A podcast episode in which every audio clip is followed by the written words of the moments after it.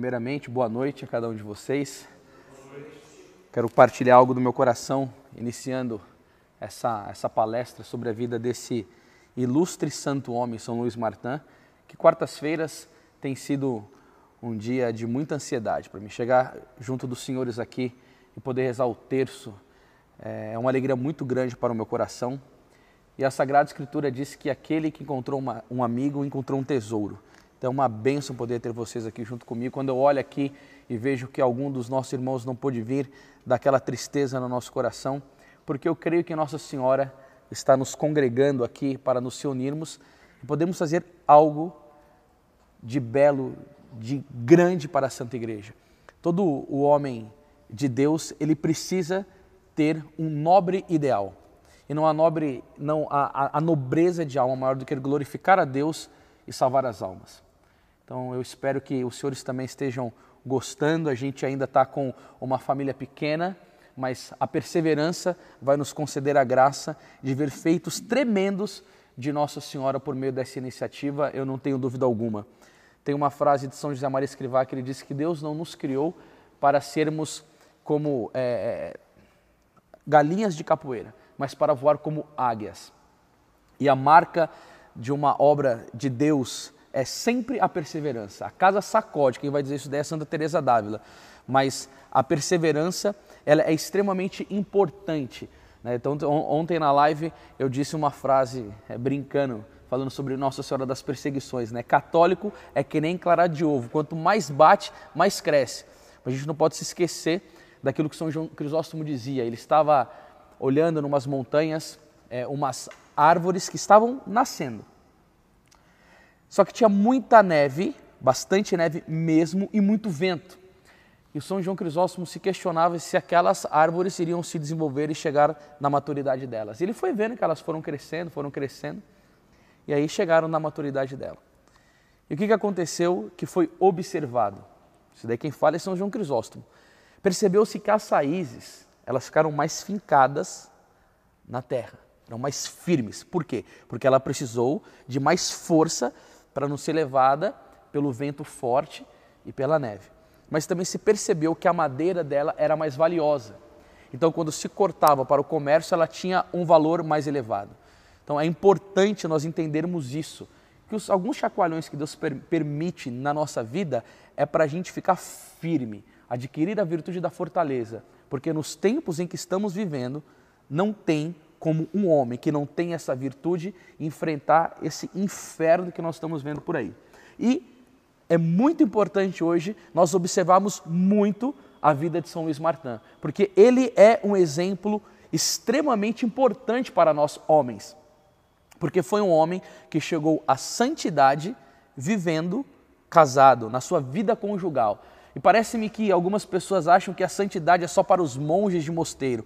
Então nós vamos olhar na história de São Luís Martin para ver se é isso mesmo. Quero cronometrar o tempo aqui para que eu não me alongue muito. Bom, esse santo homem, que é o pai de Santa Teresinha do Menino Jesus, ele foi batizado no dia 28 de outubro de 1825 na igreja de Santa Eulália, portanto, ele nasceu no mês do Rosário. O santo arcebispo que o batizou disse: Alegrem-se, este menino é um predestinado. Então ele teve uma iluminação e ele foi extremamente assertivo. Só que antes de eu começar a falar sobre a vida desse homem, eu gostaria de trazer um pouco do perfil do seu pai, que era chamado o Capitão Martin. O que eu quero ressaltar, que eu acho importante, que eu fiquei estudando e pensando que eu queria trazer para os senhores aqui nessa noite, é a fé do pai dele.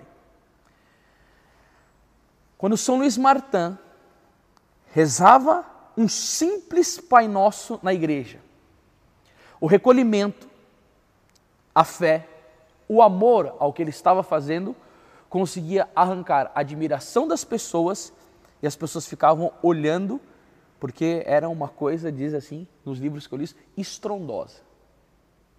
A maneira com que ele reza. Depois, o pai de São Luís Martin, que comungava na Santa Missa, ele ficava ajoelhado muito tempo fazendo ação de graças. E um dia, quando foram questioná-lo, por que, que o Senhor fica tanto tempo assim depois da Santa Missa? E a resposta dele foi curta, mas cheio de significado para cada um de nós. Ele responde assim: Eu fico muito tempo ajoelhado porque eu tenho fé.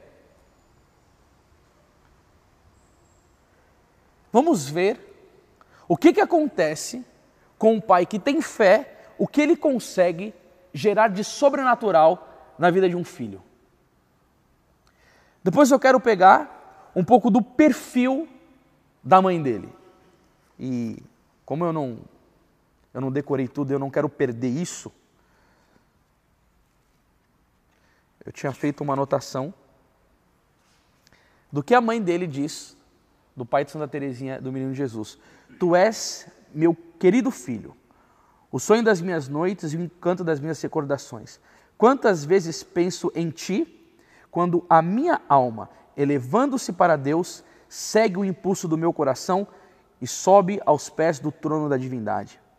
Ali rezo com todo o fervor da minha alma, para que Deus derrame sobre os meus filhos a felicidade e a calma de que precisamos nesse mundo tempestuoso. Ser sempre humilde, meu querido filho. Olha o nível de elevação sobrenatural que estava no coração dessa mãe. E olha a recomendação que ela faz para o seu filho: ser sempre humilde. A gente fala muito dessa questão da humildade, mas o que consiste a humildade? O Monsenhor Ascano Brandão dizia que a humildade é o conhecimento de si mesmo sem as ilusões do amor próprio. O que nós somos? O que você é? O que eu sou? Isso a gente precisa examinar perante Deus. São Francisco de Assis dizia: o homem é o que é diante de Deus e nada mais. O livro de Gênesis 3, 29 vai dizer: Lembra que tu és pó e ao pó tu irás se tornar. E por que será que essa mãe recomendava a humildade para esse filho? Porque na carta de São Pedro, 1 Pedro 5,5 está dizendo: Deus existe aos soberbos, mas concede a sua graça aos humildes. O, a, a, pessoa humilde é um ladrão de graças. Nós não podemos esquecer que São João Maria Vianney dizia que as virtudes batem no coração de Deus, a humildade abre. Nossa Senhora vai nos ensinar, porque olhou para a humildade da sua pobre serva. E que mãe que deu esse conselho maravilhoso para esse filho? Seja humilde. Jesus ele poderia ter pedido imitação em tantas virtudes, mas se você for lá em São Mateus 11, 28, aí, São Mateus, tá vendo? Olha o conselho da nossa conversa de ontem, senhor aí. Sou um bom aluno, hein? São Mateus, ontem eu estava, eu, eu, eu, senhor Daí, éramos um, amiguíssimos. Eu estava conversando com o senhor, o Daí falou, Anderson, eu só quero falar para você aqui, quando você cita assim, Mateus, João, fica meio protestante. São Mateus, falei na hora, acolhi na hora. Então, vamos lá. São Mateus, capítulo 11, versículo 28. Aprendei de mim que sou manso e humilde de coração. E aí a mãe dele, a gente pode perceber que segue, segue os padrões do Santo Evangelho de nosso Senhor Jesus Cristo. Que pais que hoje estão dando esses tipos de conselho para os filhos? Virtudes. E o mais importante é o exemplo que os pais deles tinham. Porque Santo Agostinho tem uma frase que é muito bonita, onde ele vai dizer assim: ó, não há lição mais desleal do que falar bem e viver mal. O discurso ele acaba quando a pessoa vê que aquilo que você fala é simples retórica, mas ele não é um testemunho de vida. Mas aqui não é esse caso. Então, o exemplo dos pais foi determinante para a condução da vida espiritual do filho. O que, que isso gerou em São Luís Martin? Simplesmente o desejo de ser um monge. Ele tinha um desejo profundo de ingressar na vida religiosa, tinha um afeto enorme por um grande santo doutor da igreja chamado São Bernardo de Claraval, que era chamado o cantor de Maria. Né? São Bernardo de Claraval, um estupendo uh, o nível de amor que aquele homem teve por Deus, por Nossa Senhora. E aí aconteceu que quando ele foi conversar com o superior do mosteiro, ele investigou a vida todinha de São Luís Martin, percebeu que ele tinha vocação. Eu estava vindo para cá e eu conversava com, com o Tiago, que um dia um rapaz foi pedir o ingresso na ordem de São Bento. E aí você imagina aquele frio da Europa e o São Bento falou: Você quer entrar aqui mesmo? Quero. Então fica aí três meses fora aí no gelo para ver se você tem vocação para entrar aqui. Olha. Né? Então quer dizer, é, A gente via que havia um tempo na igreja em que tinha um certo rigor, se tinha uma proteção da vida religiosa, né? Mas a aparição de Nossa Salete vai nos ensinar que os conventos irão virar pasto de Asmodeu, né? Então, quer dizer, Satanás iria fazer uma festa dentro dos conventos, acabar com a vida religiosa. Bom, esse não é o tema. Aí ele examina tudo direitinho, vê que ele tinha princípios, tinha moral, amava verdadeiramente a Deus, não queria ser religioso para viver é, numa vida de preguiça, de amor às comodidades. Mas aí chegou na hora de perguntar para ele se ele sabia falar o latim. E ele não estudou humanidades e nem o latim que era necessário para entrar na ordem religiosa. E ele não foi admitido. Ele não foi admitido. Quero colocar para os senhores aqui que nós precisamos aceitar a vontade de Deus para as nossas vidas, porque ela é soberana. No Pai Nosso nós rezamos, que seja feita a vossa vontade, assim na terra como no céu. O Santo Afonso Maria de Ligório disse que fazer a vontade de Deus é a roda mestra da nossa vida. E tem uma coisa que é impressionante, que nós precisamos entender isso para ver os fatos providenciais nas nossas vidas. Romanos 8:28, carta de São Paulo a Romanos. Tudo concorre para o bem daqueles que amam a Deus. Uma pessoa que ama a Deus, a providência de Deus encaminha a vida dela nos pormenores, nos pormenores. São Luís Martin, ele tinha o desejo de ser religioso, mas os desígnios de Deus para eles eram outros. Por isso eu gosto muito daquela palavra do livro de Provérbios, capítulo 19, versículo 21. Muitos são os planos no coração do homem, mas é a vontade de Deus que se realiza. E aí São não foi ingresso, voltou para a sociedade e teve os seus propósitos. Uma coisa que eu gostaria de falar para os senhores aqui é que ele começou a frequentar um clube de filântropos. Ele estava lá na reunião, era um homem educado, era um homem sábio, e foram e recrutaram ele. Quando São Luís começa a frequentar aquele clube, aquele clube, ele descobre que aquele pessoal era da maçonaria. De imediato ele rompe, rejeita, porque ele era inabalável nas suas convicções. Sabe o que eu quero dizer para os senhores? Eu fico vendo que é um combate contra o comunismo ferrenho, mas ninguém fala da maçonaria. No governo do Bolsonaro está cheio de maçom. Esses caras, eles têm como projeto destruir a Santa Igreja de Nosso Senhor Jesus Cristo. É um problema, entendeu? É um problema. Ele, extremamente firme nas suas convicções, não quis se misturar. Porque água e óleo não se mistura. Luz e trevas também não. Também não. Nós não devemos vender as nossas convicções da nossa fé por nada. Nosso Senhor Jesus Cristo vai nos ensinar que o seu sim seja sim, que o seu não seja não. O que vem além disso é do demônio. Esse negócio de ficar claudicando com dois pés, ficar meio que abraçando o mundo, isso daí não é de Deus. São Tiago vai dizer, capítulo 4, versículo 4, adúlteros, aquele que é amigo do mundo se constitui inimigo de Deus. Quem não está comigo espalha, vai dizer nosso Senhor Jesus Cristo. Vocês estão com uma cara de assustado, amém? Amém. Ah, tá falando da maçonaria mesmo, pô, que se exploda. O Papa Leão XIII condenou, a igreja condenou e estamos aqui. Com a ajuda de uma senhora, ele inaugura a sua relojoaria. Era o seu lugar de trabalho, ele trabalhava com isso. E uma das coisas que eu acho bonito, no domingo, ele fechava as portas da loja cheio de clientes para se entregar à piedade. São João Maria Vianney diz que eu conheço duas, duas maneiras de um homem se tornar pobre: roubar os bens alheios e trabalhar aos domingos. Ele guardava esse preceito. Para que, que ele fechava a loja? Para se entregar à oração, Parece que hoje em dia, o domingo, que é o dia do Senhor, para muitos católicos é mera diversão. O Senhor quer nos desse dia para guardar o nosso coração, para meditarmos, fazemos o nosso exame de consciência. Vocês só ficam lá assistindo domingo legal. Domingo legal é a Santa Missa. Né, Edson? Domingo legal é estar com a família, rezar o terço, né? amar a esposa, amar os filhos. Que domingo legal! Um monte de católicos mundanos, sem propósitos né, escravo das mentiras de Satanás. Eu vou guardar o domingo para Deus. Né? O que você acha? Rezar, amar a Deus, fazer exame de consciência. Como está a minha vida? como que eu tenho me comportado, como que eu tenho feito com os propósitos que eu fiz na minha vida. É o dia.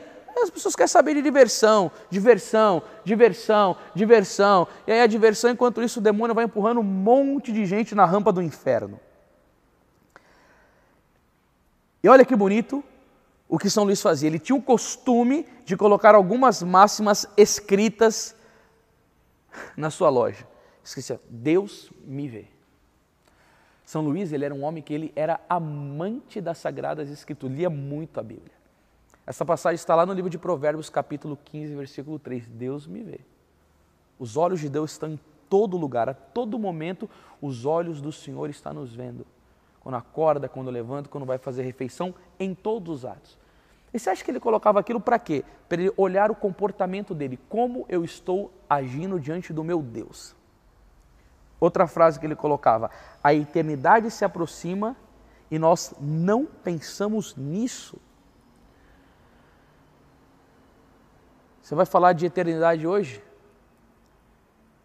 Parece que é um assunto que as pessoas não têm o mínimo conhecimento. Quando o Papa Bento XVI escreveu aquela carta Espessalve, que ele vai falar sobre a esperança, e que a esperança ela é algo totalmente ligado à vida eterna, é uma virtude teologal, assim, será que os homens de hoje pensam na eternidade? E aí ele questionava se o homem contemporâneo pensa na eternidade. E o que, que tem feito o homem contemporâneo não pensar na eternidade? Aquele grande teólogo dominicano, o Garrigula Grande, disse que o materialismo, as pessoas só pensam no que é material. E nós devemos pensar na eternidade. E devemos trabalhar para nos salvarmos. O Santo Antônio Maria Clarete vai dizer assim, ó, para salvar-se é necessário ter a eternidade na mente, Deus no coração e o mundo debaixo dos pés. Esse daqui era o retrato desse homem. Ele tinha a eternidade na mente, Deus no coração e o mundo debaixo dos pés. É bom a gente ver a vida dele, os exemplos, e fazer umas máximas também. A gente começar a conversar lá no grupo, os nossos propósitos. Grupo, vamos fazer umas máximas essa semana? O senhor daí joga uma, um, uma frase do Padre Pio, os, os, os senhores conhecem o apostolado. É, joga lá, gente. Vamos trabalhar para nos ajudarmos a ter uma vida virtuosa e não errar o caminho. Não errar o caminho. Aqui, ó. Bem-aventurado os que guardam a lei do Senhor. São Luís Martin ia colocando essas frases. E a última, Deus me defenda dos seus juízos. Nós sabemos, irmãos, que o Salmo 117,1 vai nos ensinar. Louvai o Senhor, Deus, porque Ele é bom e porque eterna é a sua misericórdia. Se tem uns temas do que eu gosto de falar, é sobre a divina misericórdia de Deus, mas também o juízo divino. Sabermos que nós vamos nos aproximar de Deus, isso também infunde um grande temor. O Padre Pio, ele era especialista nisso. Claro, ele tinha toda uma graça particular, né, um especial carisma que Deus concedeu ao Padre Pio, mas ele mesmo dizia: o juízo do Senhor será rigoroso. Em virtude disso, nós devemos nos examinar, porque São Tiago vai dizer: vivei como se você estivesse a ponto de ser julgado. É, eu não estou lembrando a palavra, mas é isso daí. Aí acontece o grande ato providencial na vida dele. Ele está passando por uma ponte chamada São Leonardo, não sei se é o São Leonardo de Porto Maurício, e aí ele cruza a esposa dele, a que viria a ser a esposa dele, a mãe de Santa Teresinha do Menino Jesus. E quando ela cruza com ele, ela escuta uma voz interior: Este é o homem que eu preparei para ti. Olha a palavra que Deus, Deus tinha preparado. Que tipo de homem? Um homem virtuoso, um homem que amava a Deus, um homem casto, um homem trabalhador, um homem puro. Tinha preparado ela para quê? Aí nós vamos ver o desenrolar da história. Também tem uma coisa interessante. Um dia aproximou-se uma mulher decente. E porque ele era um homem virtuoso, a mulher chegou perto dele, nem deu bola. E a mãe dele, um dia avistou Santa Zélia e observou naquela mulher qualidades superiores. Gente, o homem natural, ele não entende nada. Tem uma palavra que eu gosto muito de Provérbios 28:5 que vai dizer assim, ó: Os homens maus não compreendem o que é justo. Os que buscam o Senhor tudo entendem. A pessoa que tem união com Deus é como diz São Leopoldo Mandic, né? O, o, santo ele fica por cima da montanha. A gente conversava ontem sobre o dom do discernimento dos espíritos, tinha o Dr. Plínio Correia de Oliveira, foi fenomenal a nossa conversa. as pessoas que são virtuais, elas têm umas luzes, é um, ela vive na graça. O mundo dela é o mundo da graça. E a mãe dele olhou para Santa Zélia e queria se aproximar para apresentar o filho. Aí, quando passa pela ponte, Deus comunica ao coração dela: Este é o homem que eu preparei para ti. Eles se conhecem, não sei se eu posso usar a palavra namoro, durante três meses e resolvem casar. Três meses. Foi rápido. Estava preparado economicamente, tinham as condições e resolveram casar. A pureza de Santa Zélia era tão grande que ela evitou nove meses um contato íntimo com São Luís Martin e depois, com a ajuda de um confessor que esclareceu alguns pontos da doutrina da igreja, eles entenderam esta como funciona a, a vida do sacramento do matrimônio. Mas olha só, a paciência do homem durante nove meses ficou inabalável, tranquilo. A virtude da paciência, entendendo o que estava ocorrendo na vida da esposa, a falta de compreensão dela, porque também Santa Zélia, ela queria ser uma religiosa. Mas aí ocorreu que o sacerdote explicou a finalidade do sacramento do matrimônio, unitiva e procriativa. Ter filhos. Ah, meu irmão, minha irmã. Quando esta mulher recebe a compreensão disso, eu vou falar mais para frente, porque esse daqui. Não, eu, eu, vou, eu vou falar aqui sobre a ambição da esposa. A ambição da esposa de Santa Zélia era ter muitos filhos e dirigi-los todos para Deus.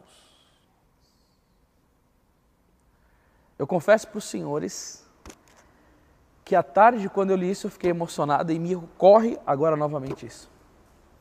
Porque quando nós, nós olhamos para o mundo atual, há uma luta de Satanás contra a família. E os católicos foram de tal maneira absorvidos por essa coisa de antinatalidade que os católicos não querem ter filho, eles têm medo de ser filhos, foram engolidos pelo mundo. Você vai nos encontros de preparação de noivos para o casamento, mas é tão horrível o que se ensina para os noivos da nossa Santa Igreja Católica que chega a ser vergonhoso o tipo de moral que eles entregam para as pessoas que vão constituir o sacramento do matrimônio. Se ensina a usar camisinha, se fala que não tem problemas a relação pré-matrimonial, se fala para evitar filhos mesmo. E aí um dia eu conversava com um cara do mundo dos negócios. E eu todo na felicidade que a minha esposa estava grávida, não, a gente não quer ter filho porque quer trabalhar, porque quer ganhar dinheiro, mas a gente comprou um cachorro. Quando eu escutei aquilo, grito de Lúcifer saindo pela boca dele. E aí, meus senhores, que eu fico pensando uma coisa. Se há tantas famílias que estão sendo mal preparadas, se há tantas pastorais na igreja que foi infiltrada pelo comunismo, pelo modernismo, por erros doutrinários, e se Deus, na sua misericórdia, nos concede a graça de conhecer a verdade, será que não seria interessante nós pensarmos como os homens em fazer algo para a preparação de casamento para adolescentes, para jovens e montarmos um curso? Porque talvez o pai dele é um cachaceiro lá na casa dele, é um homem sem virtude nenhuma, e o menino está aí, ó, rolando nas paixões e aí ele quer casar pensando que ele vai desfrutar dos prazeres diariamente com a esposa dele, e ele não tem noção da onde é o campo de batalha que ele vai entrar. E aí a gente vai ter o dado que a nossa priora aqui deu para nós: 90% dos casamentos são nulos. E aí eu fico sabendo de uma informação dessa. Eu não vou fazer nada. O demônio vai fazer na festa, vai destruindo com as famílias, e eu vou ficar lá, com a boca cheia de dentes, esperando a morte chegar, interessado somente nas minhas próprias necessidades? É esse espírito combativo de católico que estão vivendo. Não, não, não é possível. Nós deveríamos conversar seriamente e estudar possibilidades de fazermos algumas co alguma coisa pelos adolescentes que estão se preparando para casar, pelas famílias, porque na minha primeira palestra aqui eu falei para os senhores sobre os dados que vivem os homens. Você sabe que foi terrível. Por isso que quarta-feira é um dia que eu fico feliz, porque porque eu enxergo longe isso daqui. Por mais que a coisa não esteja bombando, por mais que não tenha. Não sei, Nossa Senhora tem as suas estratégias, ela quer ver a sua resiliência e a sua perseverança. Mas eu queria formar com vocês aqui um terço de homem referência no Brasil. No Brasil, no mundo. Porque pela internet dá para ter um alcance fenomenal. Essa, essa coisinha de ficar pensando pequena. Pessoal, olha lá o Steve Jobs, construiu a Apple, super empreendedor. Mas nós podemos chegar muito mais longe do que eles. Nós estamos mexendo com almas. É a glória de Deus. Entendeu? Nobreza de ideal. Pensa assim: como eu vou fazer para salvar almas? Como eu vou fazer para ajudar a salvar as famílias? Essas coisas, se não consomem o nosso interior, nós estamos fracos de oração, a gente não estuda mais a fé católica, nós não estamos amando direito o nosso Senhor Jesus Cristo, a nossa devoção à Nossa Senhora está cheia de defeito, está manca, está problemática. Porque se a, a, a, grande vidente de Fátima disse que a última batalha será contra Satanás e contra a família. A gente fica vendo aí, ideologia de gênero. Antigamente você podia pregar largamente na igreja católica contra a homossexualidade, hoje você não pode falar mais nada. O cerco está fechando. É, eu vou ficar como um camundongo. Aí agora me vem na memória a frase do Papa Leão XIII. A audácia dos maus, ela se alimenta da covardia dos bons. Os maus eles são audaciosos porque os bons viraram um bando de camundongo, que esse modernismo infiltrado na igreja, desse tipo de catolicismo que deixou os homens afrouxados, né? Tudo emocional, que eu não sei o que lá. E cadê os lutadores? Cadê os cru? Como o senhor daí falou, aquele que chegava e colocava a espada fincada da luta. Nós estamos em guerra e precisamos fazer alguma coisa. Você sabe, meu irmão, minha, meu irmão, minha irmã, a minha irmã é a, é a Virgem Maria, as santas. É muito costume, né? É, porque meu irmão minha irmã vai ver o vídeo. Ninguém faz nada sozinho. Ninguém faz nada sozinho. Eu estou jogando você hoje no comprometimento aqui nessa fala. Foi o que me ocorreu quando eu meditava à tarde. Você não está aqui à toa, não. Quando eu falo isso, você compreende o que eu estou dizendo? Você, essa coisa dá uma clarinada aí?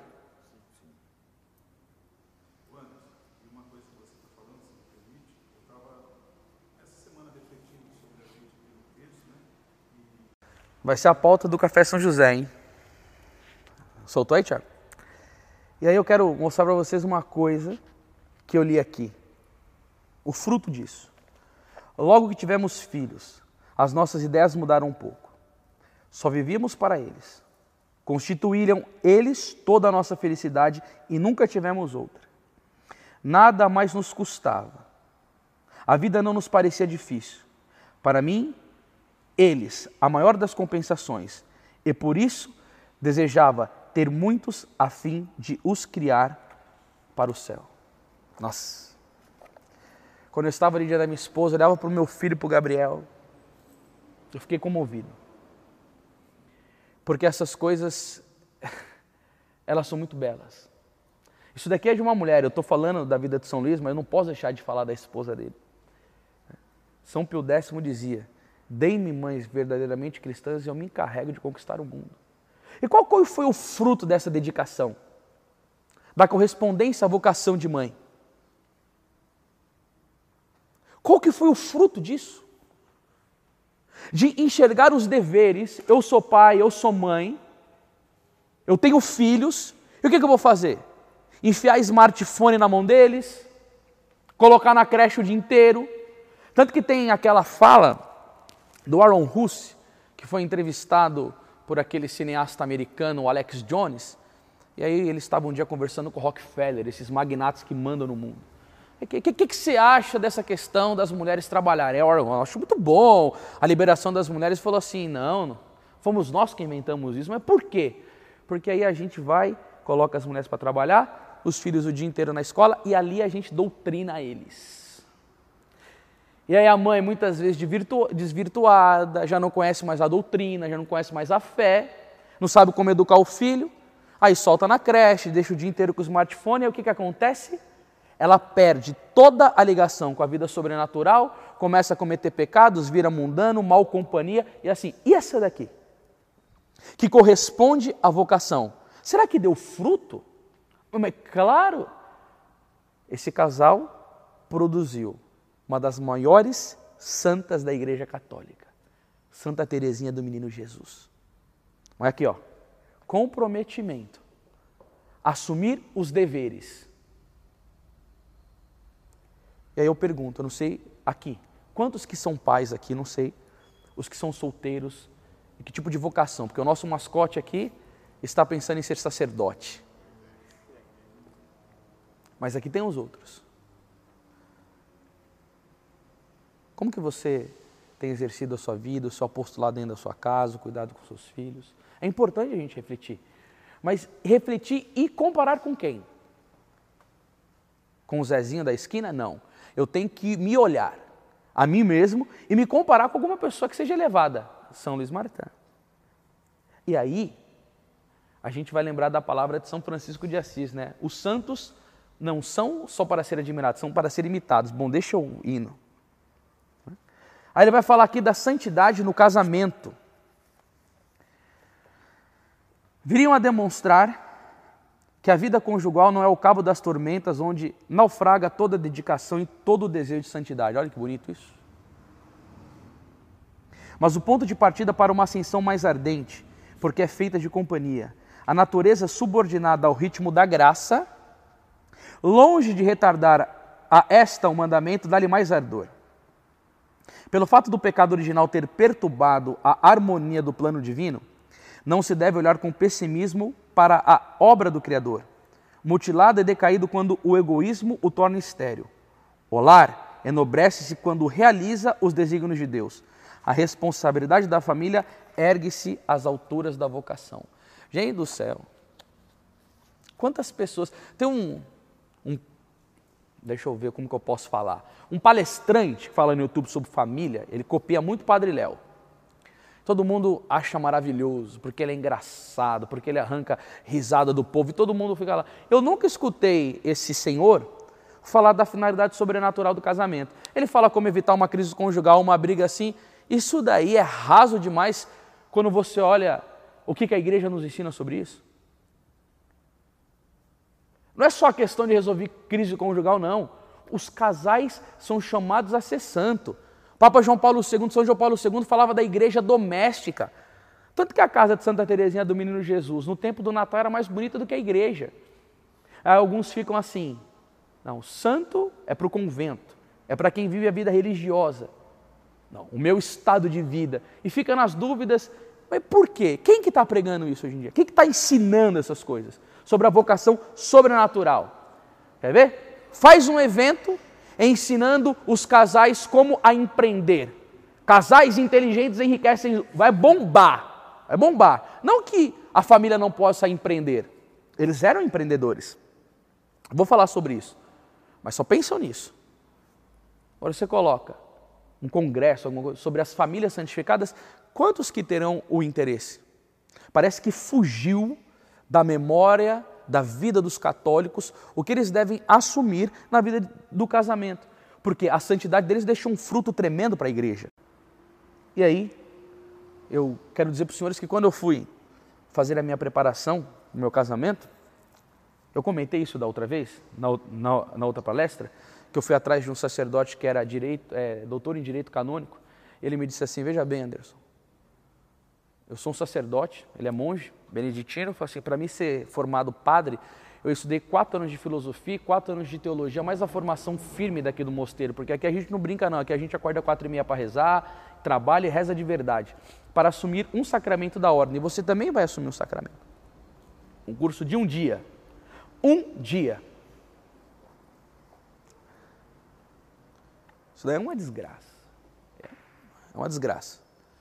Estão comprometendo as famílias, estão comprometendo a salvação das almas. É, a gente vê um negócio louco, né? Em vez de preparar bem as famílias, não tem. Mas aí você vai lá em, em Belo Horizonte, tem a pastoral da diversidade gay. Olha a inversão de valores que a gente vive. E aí por isso que eu mais uma vez chamo a atenção. Irmãos, Romanos 12, 2. Não vos conformeis com este mundo. Esse conformismo aí, ó. Bom, vamos lá. Qual é a nossa resposta, mais uma vez, eu pergunto, né? Você tem que rezar e perguntar qual são os planos de Deus para esse terço aqui. Bom, uma outra frase que eu achei interessante, agora eu chego nesse ponto, é que era no início do capítulo do livro, estava assim, ó, quem não receia os berços tem que amar o trabalho. Quer ter muito filho? Tem que trabalhar duro. Tem que trabalhar duro. Aí eu fico vendo um monte de. Não, quando eu casar, eu vou ter dez filhos. Não teve o primeiro. Quando for ver as responsabilidades e os custos no bolso aqui, ó. Ah, meu irmão. Tem que trabalhar. E São Luís, como que ele era nisso? Empreendedor. Aí depois ele começou a trabalhar com a esposa dele, que mexia com confecção de roupas, e a coisa, ó, estourou. A gente pode passar provações na, na nossa vida financeira, mas Deus abençoa. Se você lembrar do Evangelho de São Mateus 6,33, buscar em primeiro lugar o reino de Deus e a sua justiça, tudo mais será dado em acréscimo. O bonito de São Luís é que era inegociável para ele a missa cotidiana. Será que Deus dá bênçãos financeiras para quem vai na Santa Missa? Dá, porque Santa Brígida teve uma visão de quando o sacerdote abençoava, Jesus Cristo estava abençoando, Santa Brígida da Suécia, o trabalho e a fecundidade financeira. Estava lá São. Nossa, será que é São Dionísio? Gente, agora me. Não está me ocorrendo o nome. Senhora Adair, será que era um santo? casado, trabalhava numa lavoura. Eu não vou lembrar o nome dele, era São Dionísio.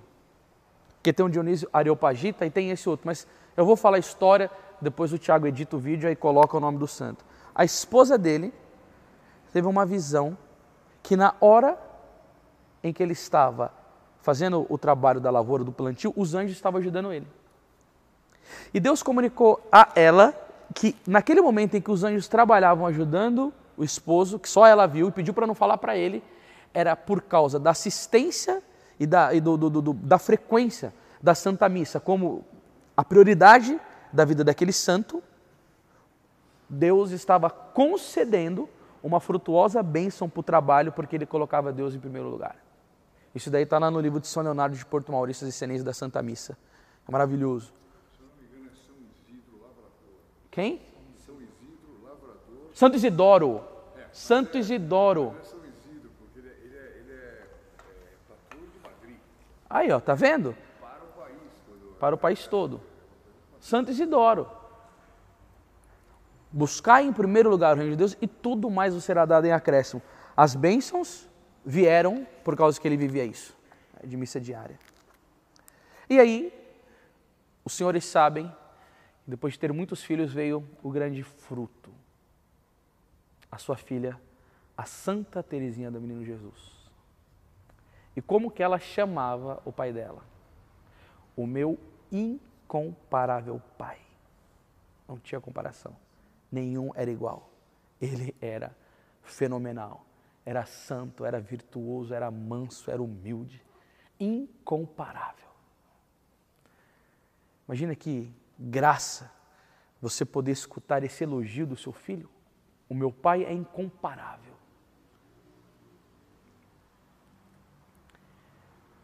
Saiu da boca de Santa Teresinha também isso. Deus me deu um pai e uma mãe mais digno do céu do que da terra. Eu estou tendo que me conter aqui porque eu sou pai. Eu quero ser que nem esse homem aqui. Eu quero ser como ele. Eu rezei à tarde hoje e falei, Jesus, eu quero ser como esse homem.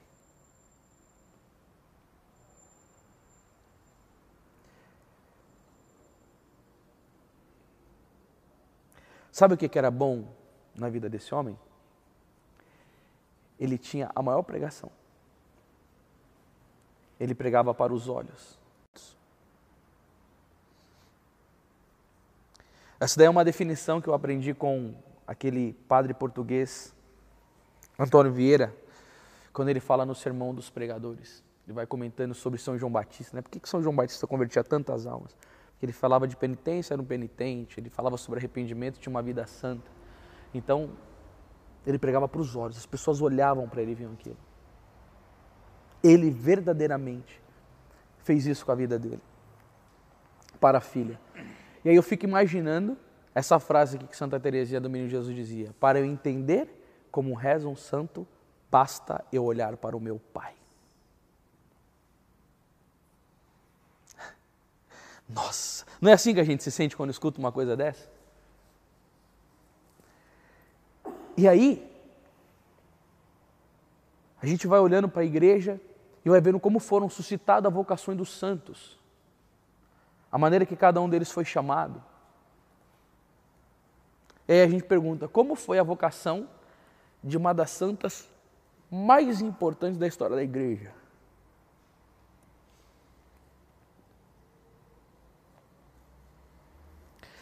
Ela dizia: A minha vocação veio do meu pai. Ele foi aquele que despertou a vocação de Santa Teresinha do Menino Jesus.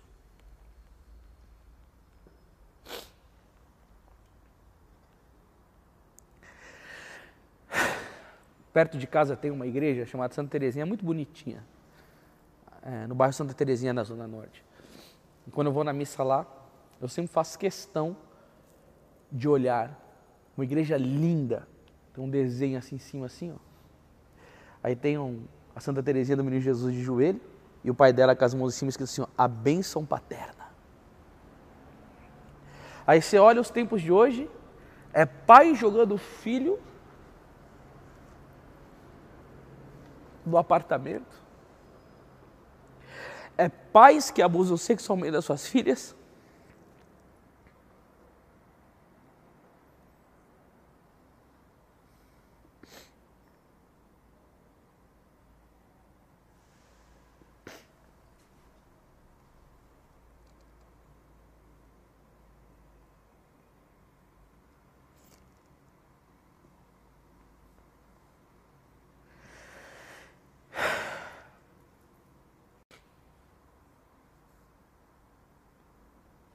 Na, na vida missionária e a gente faz as nossas palestras, você não tem noção do que a gente escuta de tantos casos de moças que foram abusadas pelo pai. O que, que eu já peguei de sofrimento de filhos na mão dos pais. E aí depois você vai ver os frutos. Quando eu fazia a faculdade de psicologia, não que eu admiro o autor, mas Lacan dizia que todos os psicopatas que ele estudou tiveram problema com os pais. Nós precisamos entender, gente. Isso é uma luta frontal contra Satanás.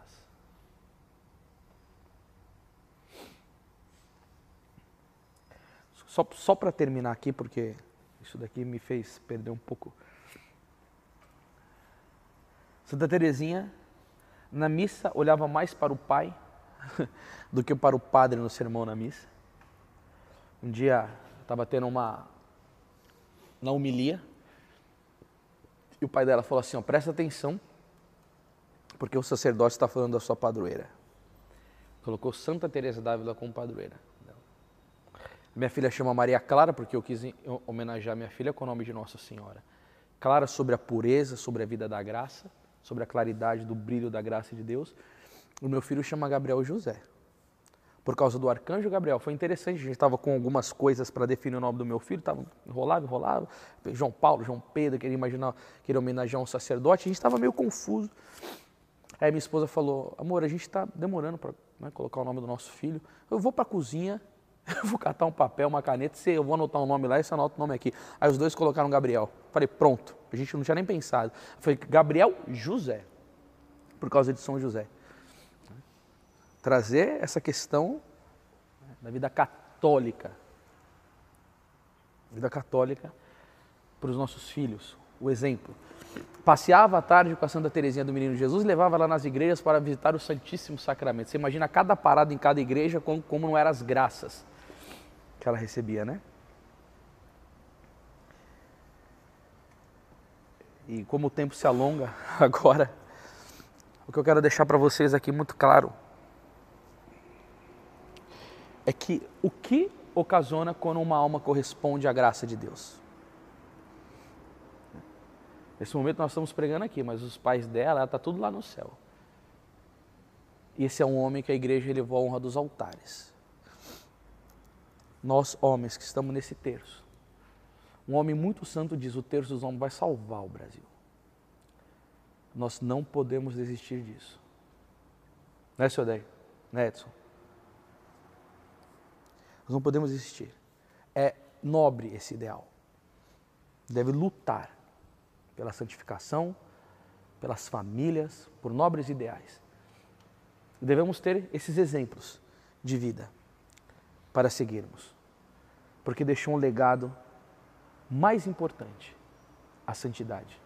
Que São Luís Martin, o pai de Santa Teresinha do Menino Jesus, conceda-nos graças especialíssimas nessa noite, para que possamos ser homens virtuosos segundo o coração de Deus e andarmos como exemplo de vida cristã, cumprindo o pedido de nosso Senhor Jesus Cristo, sendo sal da terra e luz do mundo. Ave Maria, cheia de graça, o Senhor é convosco. Bendita sois vós entre as mulheres, bendito é o fruto do vosso ventre, Jesus. Santa Maria, Mãe de Deus, rogai por nós, pecadores, agora e na hora de nossa morte. Amém.